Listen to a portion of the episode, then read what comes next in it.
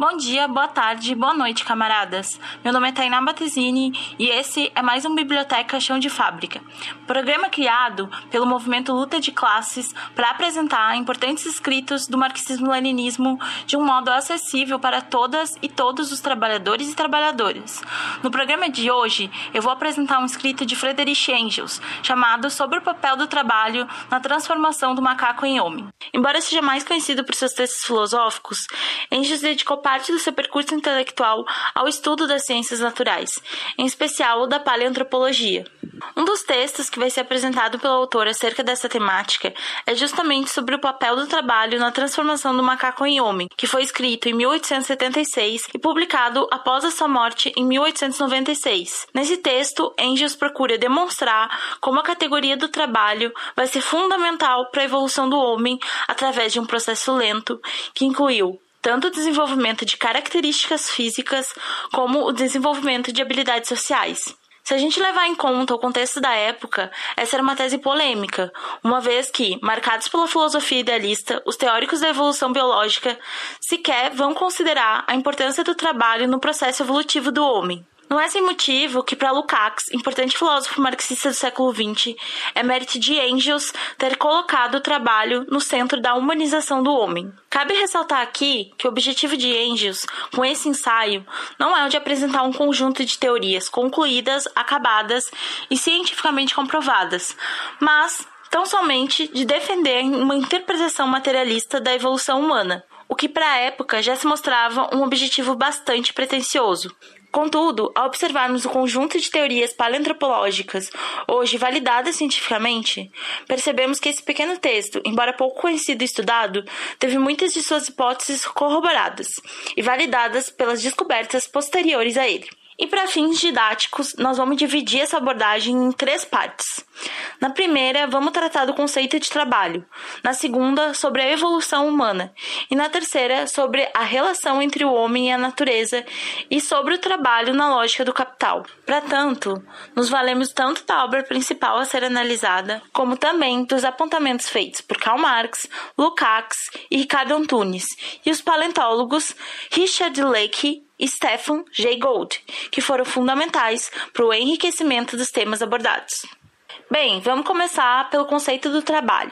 Já nas primeiras linhas do texto, o papel do trabalho na transformação do macaco em homem, Engels vai apresentar sua tese que consiste na afirmação de que o trabalho, além de fonte de toda a riqueza do homem, é também a condição básica e fundamental de toda a vida humana, em tal grau que, em até certo ponto, podemos afirmar que o trabalho criou o próprio homem. A fim de evitar qualquer confusão acerca do seu significado e buscando contribuir com a compreensão da profundidade e importância desse enunciado, antes de prosseguir na análise do texto, vamos abordar aqui os aspectos conceituais do termo trabalho.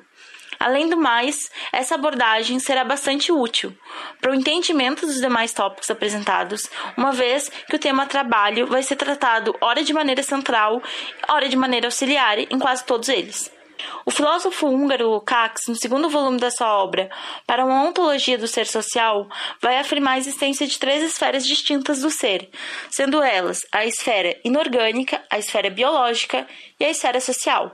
A esfera inorgânica é aquela formada pelo reino mineral, pela matéria não viva. Já a esfera biológica se inicia com o surgimento da vida e é composta pela dimensão orgânica, viva e consiste em um indispensável processo de reprodução de si mesma. Já a esfera do ser social é aquela através da qual o ser humano passa a se diferenciar dos outros animais e é que permite o desenvolvimento da sociabilidade e daquelas características mais essenciais ao gênero humano. Essa esfera surge com o trabalho e é caracterizada, sobretudo, pela possibilidade de responder às situações da vida de maneiras novas. Outro ponto importante que vai ser destacado é que as esferas são, ao mesmo tempo, distintas e articuladas uma com as outras distintas porque cada uma delas vai apresentar uma própria característica e lei, articuladas porque uma esfera não pode surgir e permanecer existindo sem a existência das esferas anteriores. Ou seja, o ser social apenas pode existir em articulação com a natureza, com a esfera biológica, e essa, por sua vez, somente pode surgir se e se desenvolver através da esfera inorgânica. Karl Marx, em O Capital, no quinto capítulo, denominado O Processo do Trabalho e o Processo de Valorização, conceitua o trabalho como sendo o processo pelo qual o homem modifica a natureza através de uma ação consciente, buscando resultados premeditados que lhe sejam úteis para a própria vida. E é nas palavras do Marx que ele diz: o trabalho é, antes de tudo, um processo entre o homem e a natureza, processo em que o homem por sua própria ação, medeia, regula e controla seu metabolismo com a natureza. Ele se confronta com a matéria natural como uma potência natural, a fim de se apropriar da matéria natural de uma forma útil para sua própria vida. Ele põe em movimento as forças naturais pertencentes à sua corporeidade, seus braços e pernas, cabeça e mãos agindo sobre a natureza externa e modificando-a por meio desse movimento. Ele modifica, ao mesmo tempo, a sua própria natureza. Conforme mencionado por Marx no trecho Estado, modificando a natureza, o homem também modifica a si mesmo. Isso dá porque, após realizado o momento de objetivação, o homem adquiriu novos conhecimentos e novas habilidades, que por sua vez sempre acabam por gerar novas necessidades. E desse modo forma-se a processualidade do trabalho, tornando-se este modelo de toda a praxis social. A objetivação vem assim como resposta a uma necessidade concreta. E para Lukács, ser humano corresponde a uma crescente capacidade de objetivar-se, ou seja, transformar o mundo segundo finalidades socialmente postas. Marx, nesse sentido, conclui ser o trabalho uma condição da existência humana. Como criador de valores de uso, como trabalho útil, o trabalho é, assim, uma condição de existência do homem, independente de todas as formas sociais. Eterna necessidade natural de mediação do metabolismo entre o homem e a natureza, e, portanto, da vida humana. A sociedade, com o passar do tempo, se desenvolveu a tal ponto que seria um absurdo tratar o trabalho e as relações que surgem através dele de maneira ainda tão primária, em especial quando tratamos das relações hipercomplexas que se firmam no seio da sociedade capitalista e que vêm se alterando de maneira bastante acelerada. Contudo, as especialidades das relações de trabalho na atualidade serão tratadas em outro momento. Nesse tópico, cabe-nos tão somente colocar as questões relativas ao trabalho enquanto categoria fundante do homem, e Engels, como dissemos, foi o primeiro a investigar o papel do trabalho no salto de animal a homem, colocando o trabalho no centro da humanização, e uma vez tratadas as questões em torno do conceito de trabalho, pode-se passar a sua abordagem sobre esse propósito. Vamos passar agora às formações do homem através do trabalho. Atualmente, tanto para o meio acadêmico quanto para o senso comum, a origem simiesca do homem, que significa a derivação de um ancestral comum aos demais primatas, é algo praticamente consensual, contando com grande embasamento científico. Contudo, vale lembrar que na época em que o texto de Engels foi escrito, que foi por volta de 1876, a realidade era outra. Em especial porque, ao afirmar essa origem, defronta-se com diversos aspectos religiosos, como a criação do homem acabado por ação divina, e também a crença de que esse contava com uma alma especial, que não poderia ser derivada da alma símia, ou seja, que o homem não derivava do macaco. Engels afirma que nos fins do período terciário de desenvolvimento da Terra, Terra, em uma época ainda incerta, em um continente hoje desaparecido, nas profundezas do Oceano Índico, se desenvolveu uma raça de macacos antropomorfos, altamente desenvolvida, que, segundo a descrição de Darwin, eram cobertos de pelo, tinham barba, orelha pontiagudas e viviam nas árvores. Que essa raça teria dado origem ao ser humano. É preciso esclarecer que a evolução não se dá de maneira linear, como subir degraus de uma escada assemelha-se muito mais à formação de diversos ramos com diferentes linhagens. O objetivo de Engels ao descrever esse texto não é o de defender como de maneira acabada suas ideias, mas de iniciar a formulação de uma concepção materialista da evolução do homem. O autor continua sua abordagem afirmando que a partir do momento que esses macacos passam a caminhar no chão ao invés de viver nas árvores, aos poucos se acostumam a dispensar o uso das suas mãos para se locomover, adotando uma postura corporal que se tornou cada vez mais ereta. Desse modo, as tarefas realizadas pelas mãos que antes se reduziam a recolher e sustentar alimentos, construir ninhos nas árvores, construir telhado entre os ramos, empunhar garrotes, com os quais se defendem de seus inimigos, ou para os bombardear com frutos e pedras, são aprimoradas e têm um desenvolvimento sem igual. Segundo o autor, esse foi um passo decisivo para a transição do macaco em homem. Observando o que se conhece hoje acerca da evolução humana, podemos concluir que essa tese se confirma. É sabido que um grande número de espécies evoluiu a partir do macaco, e apesar de conservarem fortes características simiescas, eram todas bípedes, de acordo com Michel Silva, historiador brasileiro. Pouco se sabe de como viveram, como morreram e mesmo quantas espécies diferentes foram.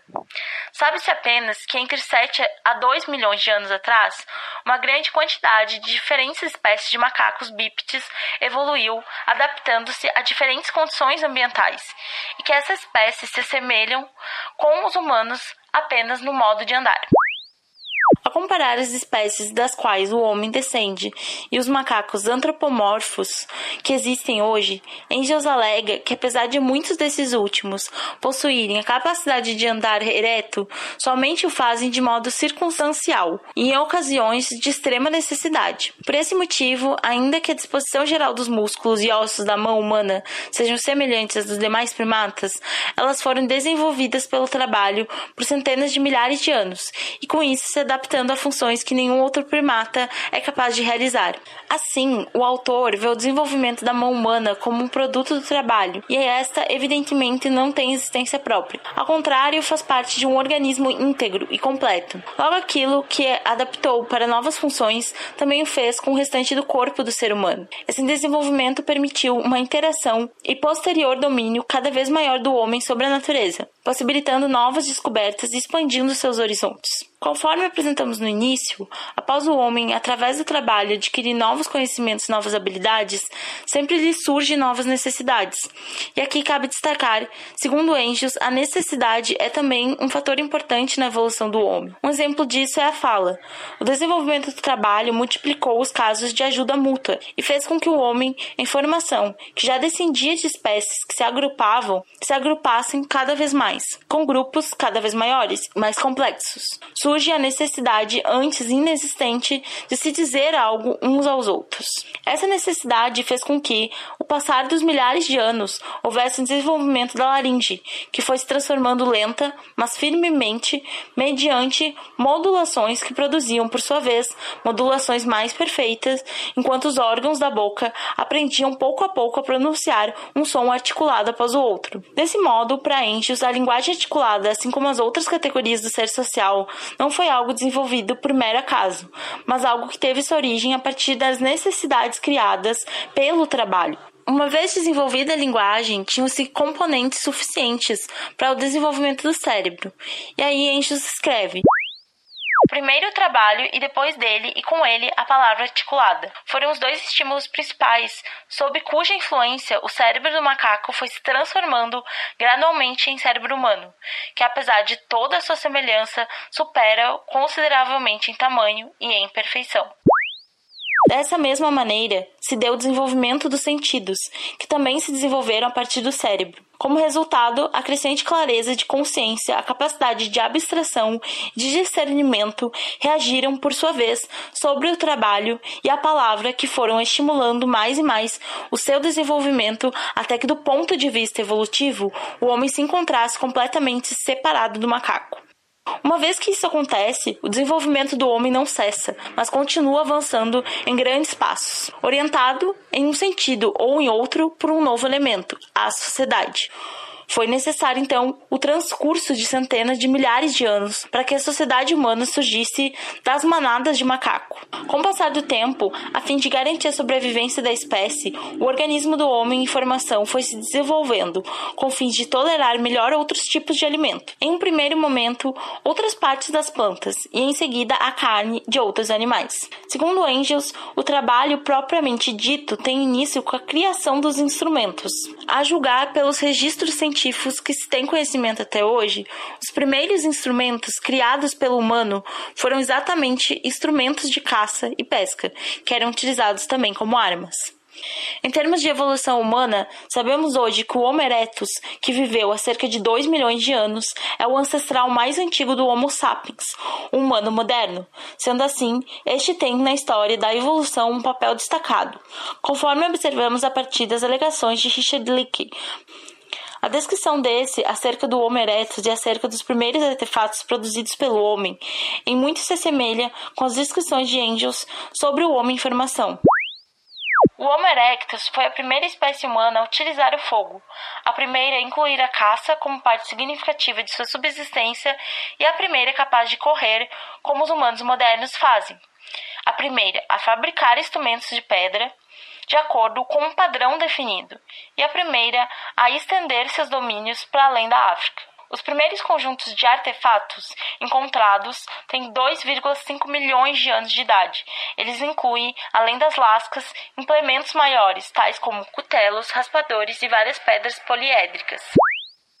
Esse fato permite colocar a passagem da alimentação exclusivamente vegetal para alimentação mista, como um importante passo do desenvolvimento do trabalho e, consequentemente, do ser humano.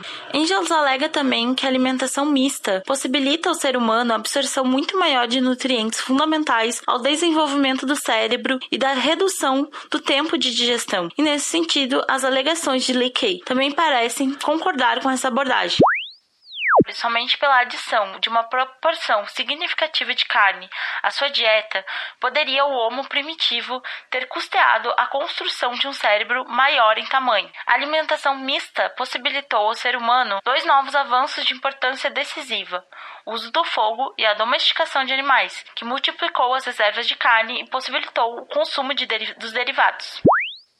A migração para regiões de climas mais frio trouxe a necessidade de habitação e de cobrir o corpo. Essas novas necessidades, por sua vez, deram origem a novas formas de trabalho, e desse modo em diante foram se apresentando aos homens necessidades cada vez mais complexas, que estes respondiam com soluções e atividades também cada vez mais complexas. Nas palavras de Engels, caça e a pesca veio juntar-se à agricultura, e mais tarde a fiação e a tecelagem, a elaboração de metais, a olaria e a navegação.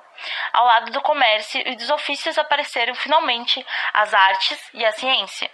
Das tribos saíram as nações e os estados. Apareceram o direito e a política, e com eles o reflexo fantástico das coisas no cérebro do homem, a religião. Frente a todas essas criações, as produções mais modestas foram relegadas a segundo plano e o planejamento do trabalho não era mais feito apenas por aquele que o executaria. A cabeça que planejava o trabalho já era capaz de obrigar mãos alheias a realizar o trabalho projetado por ela. E para finalizar, o rápido progresso do ser humano e da sociedade fez com que o homem passasse a explicar o seu desenvolvimento e seus atos unicamente pela atividade do cérebro, pelos pensamentos e não mais por suas necessidades. E desse modo se deu início à compreensão idealista do mundo. A influência idealista impede de enxergar o papel fundante desempenhado pelo trabalho na formação do homem. De acordo com que o homem vai se afastando da natureza, sua influência sobre essa se torna cada vez mais intencional e planejada. E é importante dizer que outros animais também são capazes de atos planificados, mas isso se dá de uma maneira instintiva e automática, não através do mencionado processo de prévia ideação e objetivação. Assim, é possível afirmar que apenas o ser humano é capaz de imprimir na natureza o selo da sua vontade. Os outros animais utilizam a natureza e a modificam por sua mera presença. Os seres humanos modificam a natureza e a dominam, obrigando-a a lhe servir. Acontece que a cada vitória do homem sobre a natureza, essa realiza a sua vingança. Cada vez que agimos sobre a natureza buscando atingir algum resultado, temos ao invés dois resultados em resposta. Os primeiros são aqueles buscados e previstos por nós. Já os segundos são consequências diversas e até em determinado ponto imprevistas. Os homens que na Mesopotâmia, na Grécia e na Ásia Menor e outras regiões devastavam os bosques para obter terra de cultivo, nem sequer poderiam imaginar que, eliminando os bosques, os centros de acumulação e reserva de umidade estavam assentando as bases da atual aridez dessas terras. Conforme mencionado no início, onde tratamos do conceito de trabalho, as três esferas do ser, material, biológico e social, são indissoluvelmente articuladas entre si. Não existe ser social sem o ser biológico, e não existe homem se não existir natureza. Com essas reflexões, é, portanto, possível alcançar uma conclusão acerca desse ponto. O domínio do homem sobre a natureza não pode, de modo algum, significar conquista e subjugação. Não estamos acima da dimensão natural, mas antes de tudo, pertencemos a ela. E nesse caso, dominar a natureza somente pode significar que, ao contrário dos outros animais, podemos conhecer as leis que a regem e aplicá-las do modo correto. Com o passar do tempo, pouco a pouco, vem sendo possível conhecer as consequências naturais e sociais dos nossos atos, buscando entender a essas o nosso domínio e controle. Mas se foi um longo caminho para que os seres humanos começassem a compreender as consequências naturais de suas ações sobre o mundo. Mais tempo ainda levou para que começassem a entender as consequências sociais dessas ações. Quando os árabes aprenderam a destilar o álcool, nem sequer ocorreu-lhes pensar que havia criado uma das armas principais com que iria ser exterminada a população indígena do continente americano, então ainda desconhecido. Quando mais tarde Colombo descobriu a América, não sabia que ao mesmo tempo dava nova vida à escravidão, há muito tempo desaparecida na Europa, e assentando as bases do tráfico dos negros. Com efeito, todos os modos de produção existentes até hoje apenas previam resultados imediatos de sua produção. Desde a decadência da propriedade comunal, os homens passaram a se dividir em classes com objetivos antagônicos, e o interesse da classe dominante passou a determinar o caminho da produção. Essa relação de classes tem sua forma acabada no capitalismo, que no lugar das necessidades humanas faz do lucro o propulsor da produção, colocando a própria utilidade da mercadoria em segundo plano. Sua lógica expansionista e totalizadora faz com que assim como os sistemas econômicos anteriores, apenas preveja os resultados imediatos da produção, que nesse caso, ironicamente, beneficiam apenas aqueles que não trabalham a ausência de posse de toda a propriedade pelos trabalhadores, enquanto toda a riqueza se concentra mais e mais nas mãos dos que não trabalham. Se por um lado, como vimos, podemos considerar o trabalho como ponto de partida do processo de humanização e como finalidade central do ser social, por outro lado, na lógica capitalista, ao ser transformado em trabalho assalariado, alienado e fetichizado, converte-se em mero meio de subsistência. O fim passa a ser a valorização do capital, convertendo o trabalho em meio. Isso significa dizer que, sob o capitalismo, o trabalhador não atinge sua finalidade última no trabalho, mas ao contrário, se degrada. Sob o capital, a categoria central no processo de humanização passa a desumanizar, e o autor encerra o texto com a única solução que parece viável para a superação dessa realidade. É necessária uma revolução que transforme por completo o modo de produção existente até hoje e com ele a ordem social vigente. O programa de hoje não seria possível sem a contribuição do companheiro Renato Campos Amaral, que fez a adaptação do excelente texto da companheira Marina Roberti. Vocês encontrarão todas as referências bibliográficas na descrição do programa. Caso deseje contribuir para a Biblioteca Chão de Fábrica, entre em contato conosco. Nossos contatos também estão na descrição do programa. Agradecemos enormemente a sua audiência e espero te encontrar no próximo Chão de Fábrica. Até lá!